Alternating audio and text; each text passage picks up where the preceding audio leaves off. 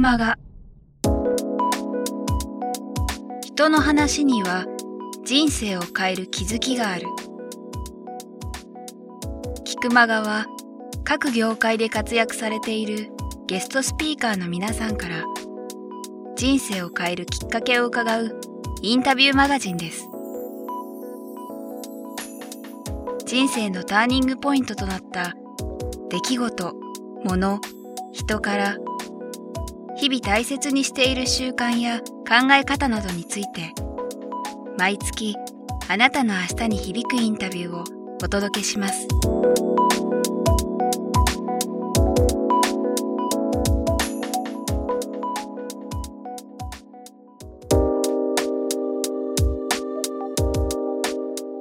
人生で一番大切にしていることっていうことで、まあ、いろんな話も伺ってきたと思うんですけども改めて今その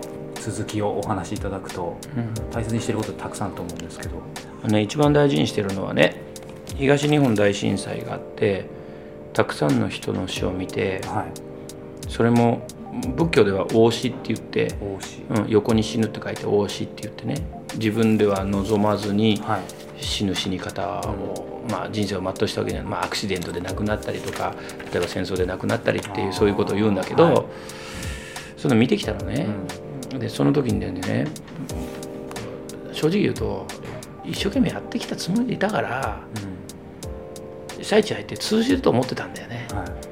通じんかったんや。自分が。具具体的なとこ。いややっぱり上から目線だったんだろうな。どっかで。うん。どっかで、うん、助けに行かなきゃみたいな。助けたろうみたいなのがあったんだと思うけど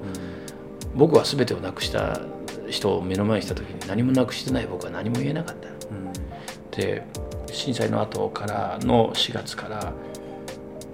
8月ぐらいまでは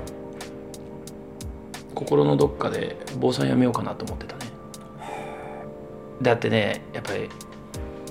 皆さん方によっぽど可愛がってもらわなかったら年間何百本も行かれんよ。そのくらいやっぱり呼んでもらおうと思ってたしはい。人様にすその人がお金を払えばそのお金を無駄にしないようにそれ以上にその人の命を無駄にしないようにっていうことに全力尽くしてきたんだもん。だけど今回はやっぱりどっかで俺はすごいんだろうとか違うんだろうっていうエゴがあったな。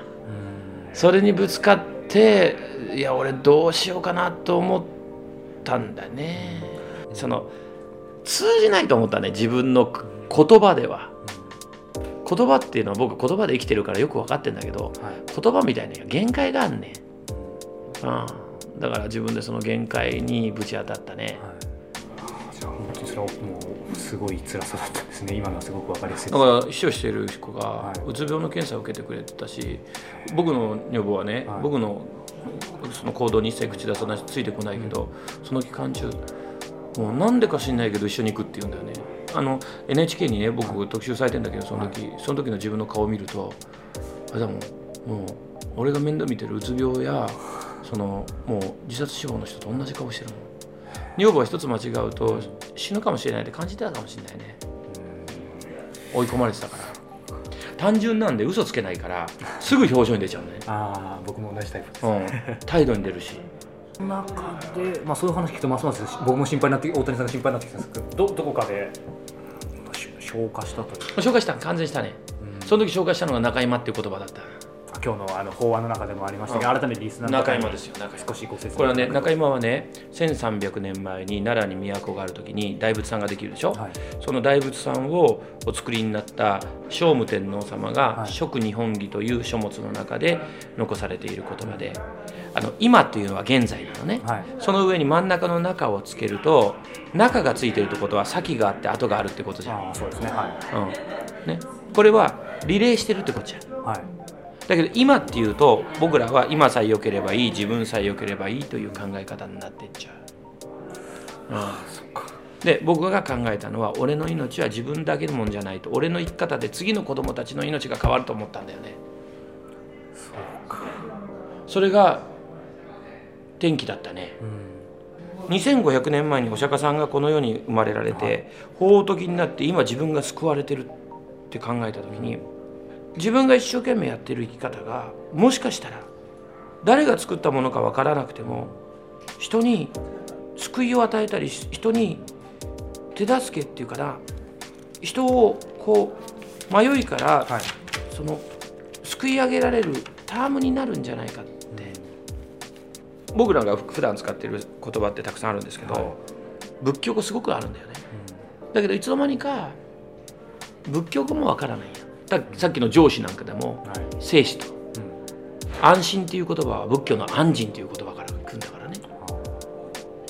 うん、それでいいと思うんだよ俺、はい。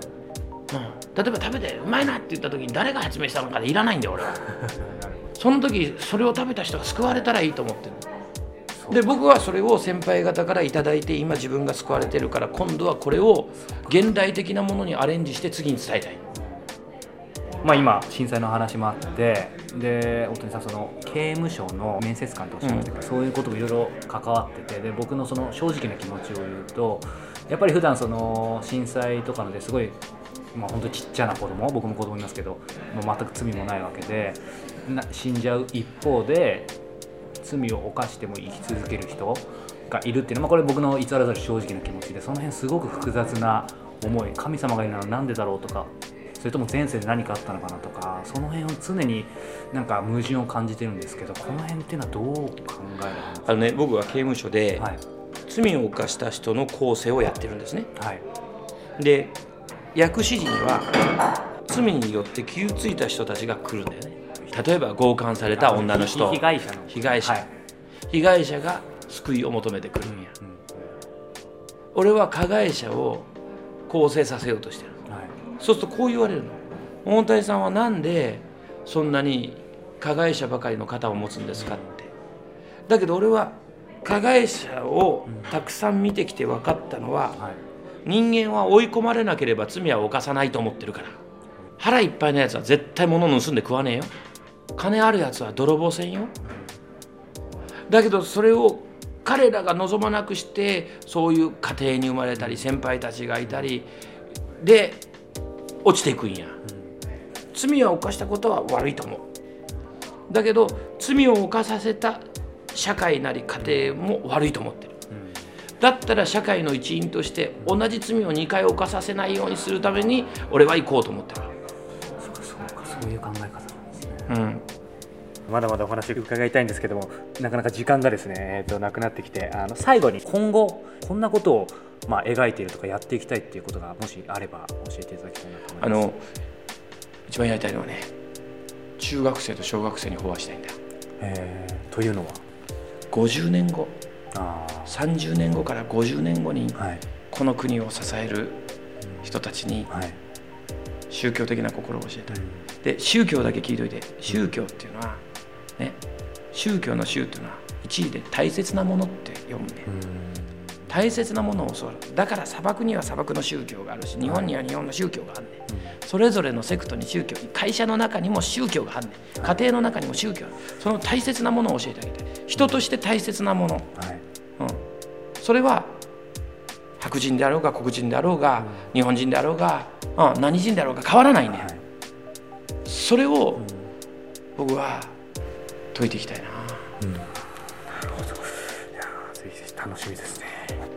最後になんですけどこの番組聞いてる方まあ今自分らしくいわゆる今日の法話でもやりましたねはならないで生きてるその「I must」の人もいれば「えー、I wish」で自分らしく生きてる方いろんな方いらっしゃると思うんですけども改めて哲代さんから、まあ、僕ら僕にも含めてですけど何かメッセージとかアドバイスを一言いただきたいんですいややらされててもいいんだよ、そのやらされてる中から自分のやれるものが見つけられれば。あのね僕が学校に飽和しに行く時にね学生たちにこう言うんです俺は学校の先生じゃないし親じゃないから言っとくぞって。お前たちの命はお前のためだから。親のためでも点数のためでもねって。あだからもし自分がやりたいと思っている夢があるんだったらもう思いっきし追っかけろと。人に何言われてると。俺は坊主をやめなかった理由は自分で選んだ道だから耐えられたんだ。で夢のないやつはどうするかって言ったらそれでも自分がやってることや好きなことがあるはずだそれを追っかけてったら必ずそこから夢の扉出てくるからって。しつこく一つのことを続けてったら必ず出てくるって。だから修行だって多分いろんな修行の方法があるけど俺に合う修行があるって言ってそれぞれの先輩方が座禅がいいとか念仏がいいとか写経がいいとかって編み出してったんじゃないの、うん、生きてるのは全員人間で何にも変わらないから、うん。だから例えば仕事をやっていて、はい、そのいろんな面白くないことあるけど面白くないって見たらやらされててたってけど縁がなかったらここでこんな仕事してないわなと思ってじーっと見てるとそこから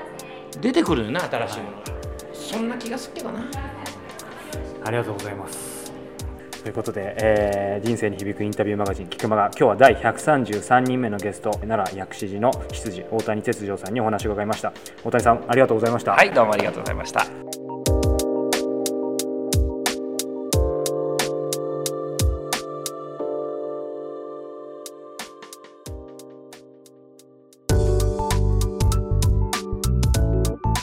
今日の菊間川いかがでしたか？鳥越俊太郎さんや渡辺美樹さんら過去にお届けした120人以上のインタビューはすべてウェブサイトから無料でお聞きいただけます URL は k i q m a g a c o m